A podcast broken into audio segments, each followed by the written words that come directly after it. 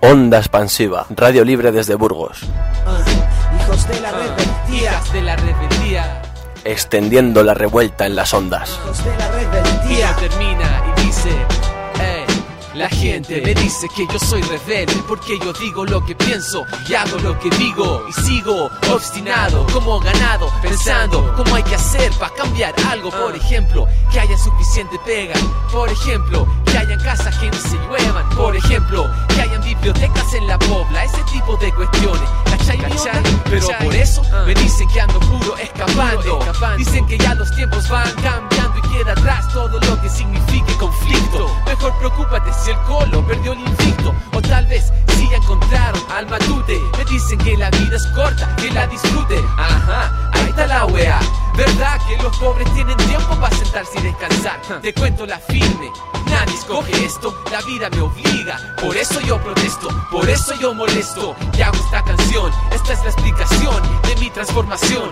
El Monte de Estepar es uno de los lugares más sombríos en la extensa geografía de la represión franquista en la provincia de Burgos. Existen numerosos testimonios, existen numerosas referencias bibliográficas que nos hablaban de lo que durante los primeros meses del inicio de la Guerra Civil Española estuvo pasando en este paraje burgalés. Cientos de personas fueron conducidas hasta las inmediaciones de este monte para ser ejecutadas por el denominado Bando Nacional. Durante las últimas semanas del mes de julio se ha llevado a cabo una excavación arqueológica que ha tratado de recuperar los restos mortales de aquellas personas que fueron ejecutadas en las inmediaciones de este paraje burgalés. Una excavación que ha sido dirigida por Juan Montero, arqueólogo de la Coordinadora para la Recuperación Histórica de la provincia de Burgos, y por el antropólogo forense Paco Echeverría. Desde Radio Onda Expansiva hemos tenido la oportunidad de seguir los trabajos de excavación que se han realizado en el Monte de Estepar y vamos a tratar de recoger a través del podcast los testimonios de las diferentes personas que han colaborado en este proyecto. Personas como investigadores, historiadores, arqueólogos, familiares de los represaliados y otra serie de gentes que han hecho posible que este proyecto vea la luz. Un proyecto que rescata del olvido a todas aquellas personas que no solamente sufrieron la represión franquista, sino que durante décadas han sido sepultadas no solo por tierra, sino por toneladas de olvido depositado por las nuevas autoridades de este régimen denominado democrático.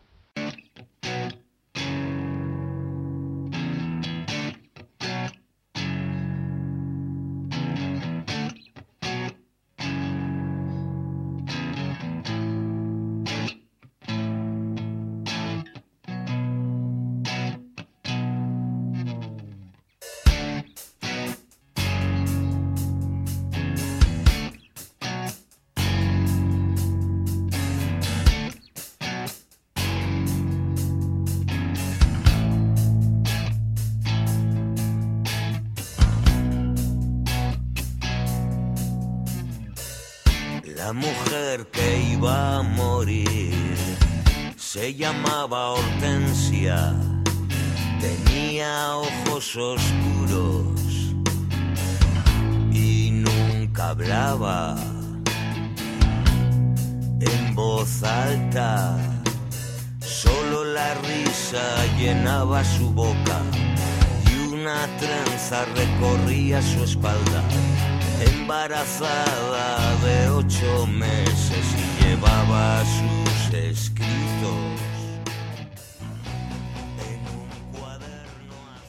Entre las muchas personas con las que pudimos conversar durante los trabajos de excavación en el Monte de Estepar, destaca la figura de Mauro Torres, investigador e historiador de la Coordinadora para la Recuperación de la Memoria Histórica de Burgos, que durante años ha estado buceando en los diferentes archivos para recuperar aquellos testimonios que nos hablaban de la barbarie que se estuvo cometiendo en este par y que, como bien comentábamos, ha estado silenciada durante décadas y décadas.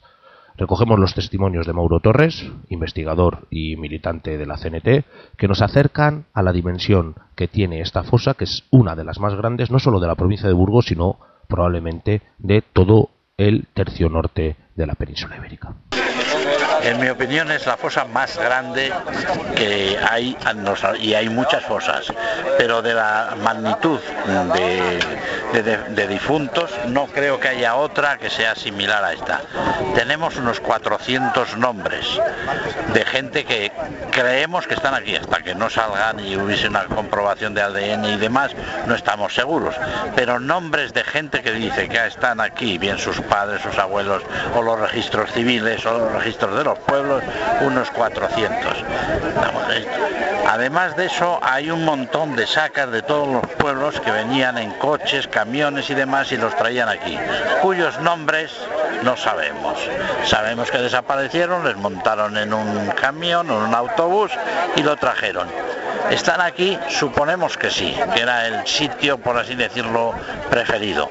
Esa carretera de ahí la llamaban la carretera del Miserere, porque todos iban medio rezando cuando venían, porque ya sabían que venían a matarles. Eh, ¿Qué más te podía decir? La importancia de eso es que tampoco sabemos si están todos aquí, pero el periodo este de, las muertes calientes, casi todos los traían hacia esta zona. ¿Por qué? No lo sabemos. Seguramente por las condiciones que tenía este paraje. Está cerca de Burgos, no hay ninguna subida ni bajada. Hay que reconocer que en aquel entonces los camiones que tenían o los coches eran coches muy viejos, porque los más modernos los había requisado el ejército, con lo cual eran verdaderos trastos todo lo que tenían. Entonces se da la circunstancia que en el Alto de Villalvilla, por ejemplo, sabemos que tiene que haber una fosa y bastante grande, porque cada dos por tres los coches que los coches o el autobús, bueno, está también en, en Antonio Ruiz y la Plana, que te habla de que cerca del crematorio, había un crematorio ahí, el Alto de Villalvilla. Te quiero decir que al venir con el, con el camioncillo, con esto, se rompía, lo echaban ahí. Y aquí les pillaba muy bien porque esto era recto, venían hasta aquí y este era un paisaje. Además, hay otra, otra razón, lo del cura que es el que, que si violó a una niña, que tal, que Antonio José publicó un papel en, la, en el, ¿cómo se llama? gráfico. Exacto, muchas gracias. En el Bursco, que al director también lo trajeron para acá, vamos. Entonces supongo que para darle un poco de satisfacción al señor cura, este señor que ha puesto en solfa, no en solfa, sino en público, lo que usted hizo, pues le vamos a rodear de todos estos caídos, es mi opinión. Eh, comentas Mauro Antonio Ruiz Vilaplana, autor del libro Doy Fe, que es un testimonio de primera mano a nivel literario de lo que ocurrió en Burgos durante un año. Eh, se habla del asesinato también de Antonio José, eh, que tú mismo te has referido. ¿Hay esperanzas de encontrar los restos de este señor? Imposible. Aquí estamos hablando, como digo, de mínimo de unos 800, quizá 1000, no sabemos cuántos.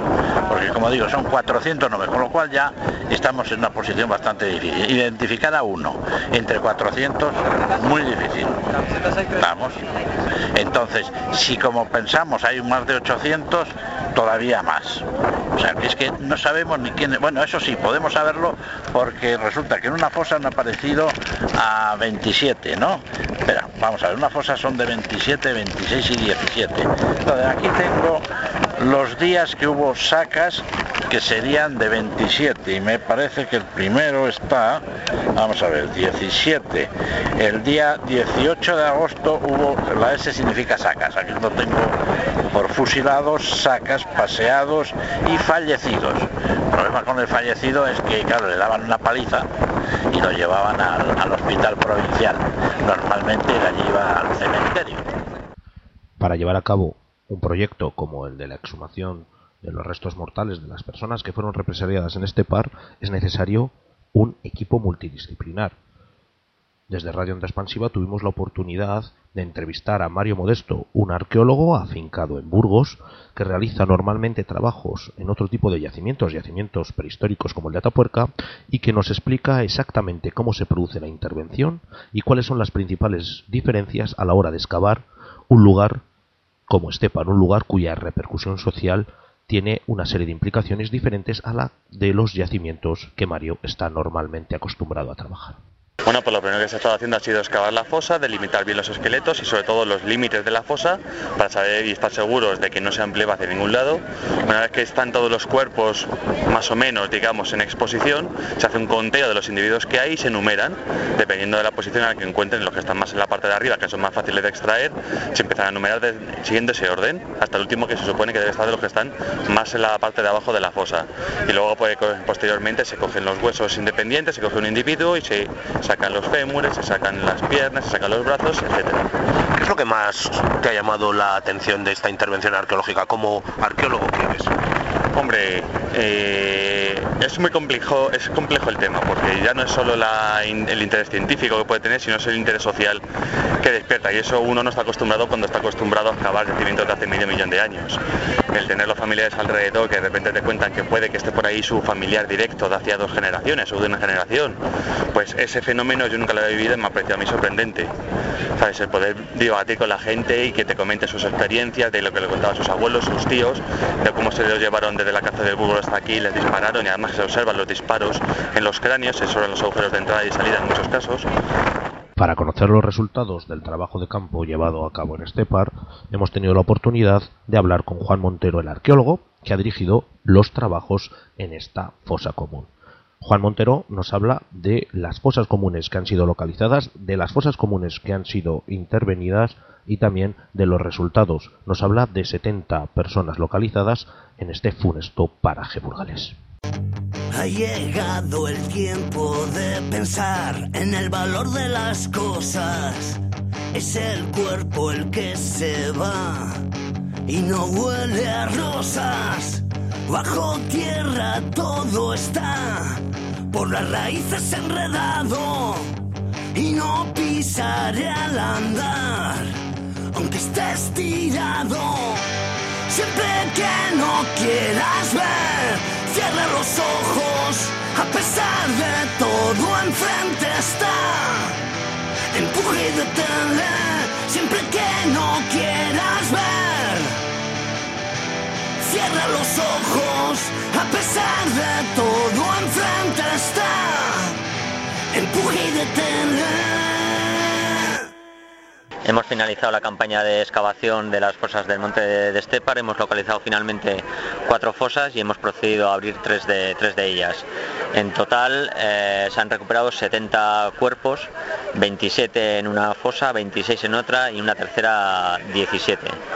Eh, tenemos previsto abrir la cuarta fosa el 1 de noviembre, aprovechando con los actos de homenaje que, se producen aquí en el monte de Estepar. Y esperamos que la próxima campaña de verano del próximo año podamos volver aquí y tratar de localizar las fosas restantes que quedan repartidas en dos parajes del pueblo de Villa Gutiérrez. ¿Quién son o quién pueden ser las personas que se hayan aquí eh, represaliadas? Bueno, lo que sabemos es que la mayoría fueron sacados de la prisión central de Burgos. Son personas que proceden de toda la provincia de Burgos, fundamentalmente de Burgos capital, pero también hay de las merindades, de la zona de tierra de, tierra de Campos y, y, también hay paseados de los pueblos del entorno de aquí de Estepar, de Villa Gutiérrez y lo que no sabemos es la proporción que pueda haber de estas personas que fueron paseadas. ¿Por qué se interviene en fosas comunes como la de Estepar? Es una cuestión que reabre viejas heridas y que de alguna manera revive aquellos episodios trágicos de la historia de España. Esta misma pregunta se la planteamos a Paco Echeverría, de la Sociedad de Ciencias Aranzadi, antropólogo forense que ha estado coordinando junto con, junto, con Juan Montero los trabajos de intervención. Paco Echeverría nos explica cuál es el significado de la intervención en este par y cuál es la dimensión que pretende darse a esta labor de recuperación de la memoria que, como venimos explicando a lo largo de este programa, ha sido sepultada durante décadas. Bueno, eh, aunque nosotros acudimos a las exhumaciones desde una posición técnica, de la misma manera que un archivero busca documentación en un archivo, se recogen testimonios, sin embargo, a medida que pasan los primeros minutos a la fosa que se caracteriza por estar llena de huesos, hay alguien que le pone la carne. Y de hecho son fosas de carne y de hueso. La carne lo ponen los familiares, que vienen y que explican y que cuentan y que reivindican, que exigen. Y esa dimensión precisamente es lo más relevante de lo que estamos haciendo. No tanto la discusión de qué es un peroné o de a quién pertenece un metatarsiano y qué es el ADN mitocondrial, que son palabras y conceptos un poco complicados, sino precisamente la interpretación que hacen de aquella historia del pasado, pero desde la perspectiva de hoy. Y te das cuenta inmediatamente que entonces hay una serie de hechos que no se han atendido. Y por eso es una cuestión de hoy. Es que es, es tan sorprendente como que la memoria histórica no habla del pasado. Del pasado hablan los historiadores. En la memoria histórica se habla del presente. ¿Por qué? Porque se está teniendo en consideración lo que opina, lo que piensa, lo que quiere, lo que reivindica, lo que exige ese familiar. Y esa, esa es la parte sustancial de todo lo que estamos haciendo. De la que se percata un estudiante que venga, aunque tenga 21 años, y sea un estudiante de Bellas Artes, de Arquitectura, de Medicina o de Arqueología, da igual, y de la misma manera cualquier persona mayor si viene y lo ve de cerca. Frente a la tontería mayúscula de que esto divide a los ciudadanos, o de que esto reabre heridas es exactamente todo lo contrario. Esto refuerza los valores democráticos y hay que saber hacer el discurso ese pedagógico para el cual se necesitan también otros expertos, que no tienen que ser forenses, que sepan hacerlo. Y ahí estamos, ahí estamos. Muy bien, pues muchas gracias. Es algo así, ¿no? Llevar a cabo los trabajos de exhumación en este par no ha sido una tarea fácil y no nos estamos refiriendo únicamente a las mayores o menores dificultades que podría plantear el terreno. En concreto, la financiación económica de estos trabajos ha sido llevada a cabo gracias a la colaboración de personas que de forma desinteresada han ido aportando fondos para poder desempeñar estas tareas. Ante la ausencia de financiación por parte de las instituciones, Grupos y entidades como Espacio Tangente o Teatrería Denuncia han puesto en marcha un proyecto de micromecenazgo con el cual ha sido posible realizar los trabajos. Algo que pone de manifiesto el desinterés por parte de las instituciones locales por la recuperación de una parte de nuestra memoria, una parte quizás la más sombría que se haya sepultada en el monte de Estepar.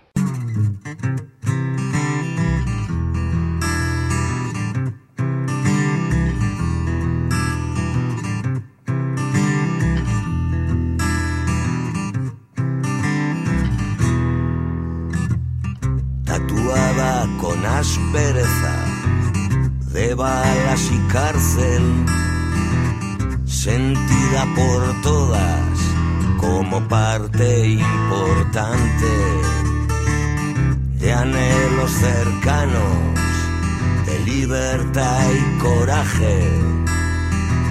Has llegado más lejos que el viento que fugitivo te llevó con él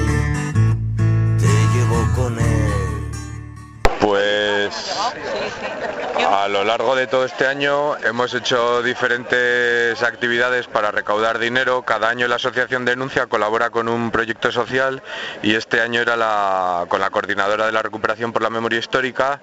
Se han hecho dos obras de teatro, y la recaudación íntegra ha ido para este proyecto y luego se han hecho mercadillos y diferentes fiestas con charlas de miembros como Juan Montero, otros miembros de la coordinadora por la recuperación allí en la asociación y lo que se ha recaudado de barra, pincho solidario y demás ha ido todo para esta iniciativa. ¿Qué te ha parecido el homenaje que acabamos de ver? Pues muy bien, muy emotivo. La verdad que ha sido muy emotivo, sobre todo con los familiares y pues, se acordaban de, de la gente que les falta. Ha habido un hijo que llevará, pues lleva 80 años sin, sin ver a su padre y eso, por un lado emotivo y por otro lado pues se ha mostrado que además del Burgos oficial y el Burgos institucional también hay un Burgos, el de los Burgos perdidos que decía un poco Virgilio y que hay gente de colectivos más allá de las instituciones que aunque ellos no apuesten por la recuperación por la memoria histórica y por sacar adelante este tipo de iniciativas, pues nosotros somos capaces de autoorganizarnos y sacarlo adelante financiándolo para porque creemos que merece la pena que todas estas víctimas que se llevó el fascismo por delante tengan una, una restitución. Uno de los momentos más emotivos en el desarrollo de esta intervención arqueológica fue sin duda el homenaje que el 26 de julio se llevó a cabo en el Monte de Estepa. Un sentido homenaje que fue realizado justo a pie del lugar donde se están interviniendo las fosas comunes, en el que participaron familiares de las personas asesinadas en este monte burgalés. La persona que está aquí bajo tierra es tío mío, hermano de mi padre. Eran seis hermanos, el asesinado era el mayor y mi padre es el pequeño, por eso mi padre tiene actualmente 92 años y su hermano el que está aquí, yo soy sobrina. Y yo me enteré muy tarde de todo esto porque había un pacto de silencio en la familia, pacto de miedo. Y luego ya me han ido contando cosas que mi abuela, o sea, la madre del asesinado, tenía familia pues mucho más pudiente y, bueno, muy de derechas. Entonces fui rogándoles que ayudaran para que no mataran a su hijo y pues como viste no lo lograron. ¿Que por qué lo detuvieron? Pues era un intelectual. Yo acabo de leer una poesía de él, amigo de Antonio José, y lo que han dicho de Antonio José, que denunció a un cura pederasta, Mm, creo que fueron los dos, Antonio José y mi tío.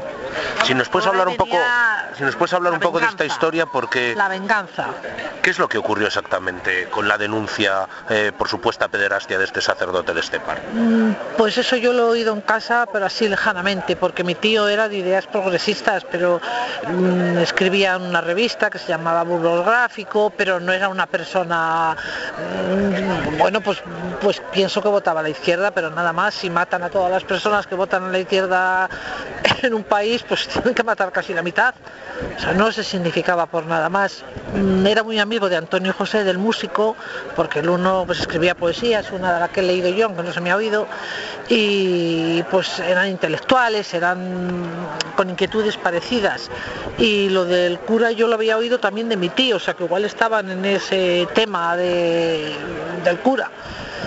Eh, hombre, pues eran republicanos y desde luego no eran fascistas, eso estaba claro, pero no eran significados una cosa...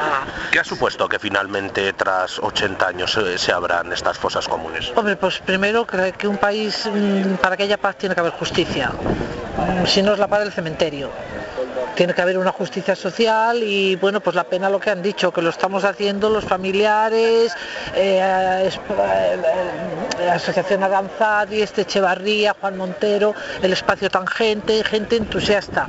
Eso tenía que haber venido de las instituciones, pero bueno, ya no quiero decir más porque ya lo han dicho los que han hablado. Pues muchas gracias. han dicho bastante. Gracias. Los trabajos en este par no han ni mucho menos terminado. El próximo 1 de noviembre de 2014 se va a intervenir en la cuarta fosa común que ha sido localizada y que hasta el momento no se ha excavado. Queda mucho por hacer en este par, son casi 400 personas de las que hablan los testimonios que podrían encontrarse en las distintas fosas comunes que se hallan en este monte burgalés, un trabajo que viene a completar todas aquellas intervenciones que se están haciendo para recuperar la dignidad de las personas que fueron asesinadas simplemente por defender la libertad, simplemente por defender una serie de ideales que fueron pisoteados, que fueron machacados con el inicio de la Guerra Civil Española y que durante décadas fueron sepultadas en el olvido, un olvido que excavaciones como la de Stepar está tratando de sacar a la luz.